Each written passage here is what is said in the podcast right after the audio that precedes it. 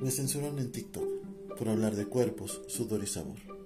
Prefieren tener adolescentes bailando y bajándose los calzones que alguien que propone palabras para surcir corazones. Seguir escribiendo y amándote en tiempo real. Hablando de tus tatuajes, no te olvido.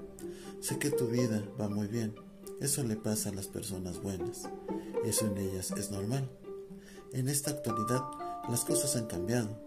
¿Cómo han cambiado las cosas, insisto? Ahora eres crush. Antes en mi barrio preguntaban por la que me traía de nalgas. Por cierto, no te he visto. Me censuraron en TikTok por hablar de cuerpos, sudor y sabor. Por cierto, no te he visto. Perdona. Perdóname si insisto.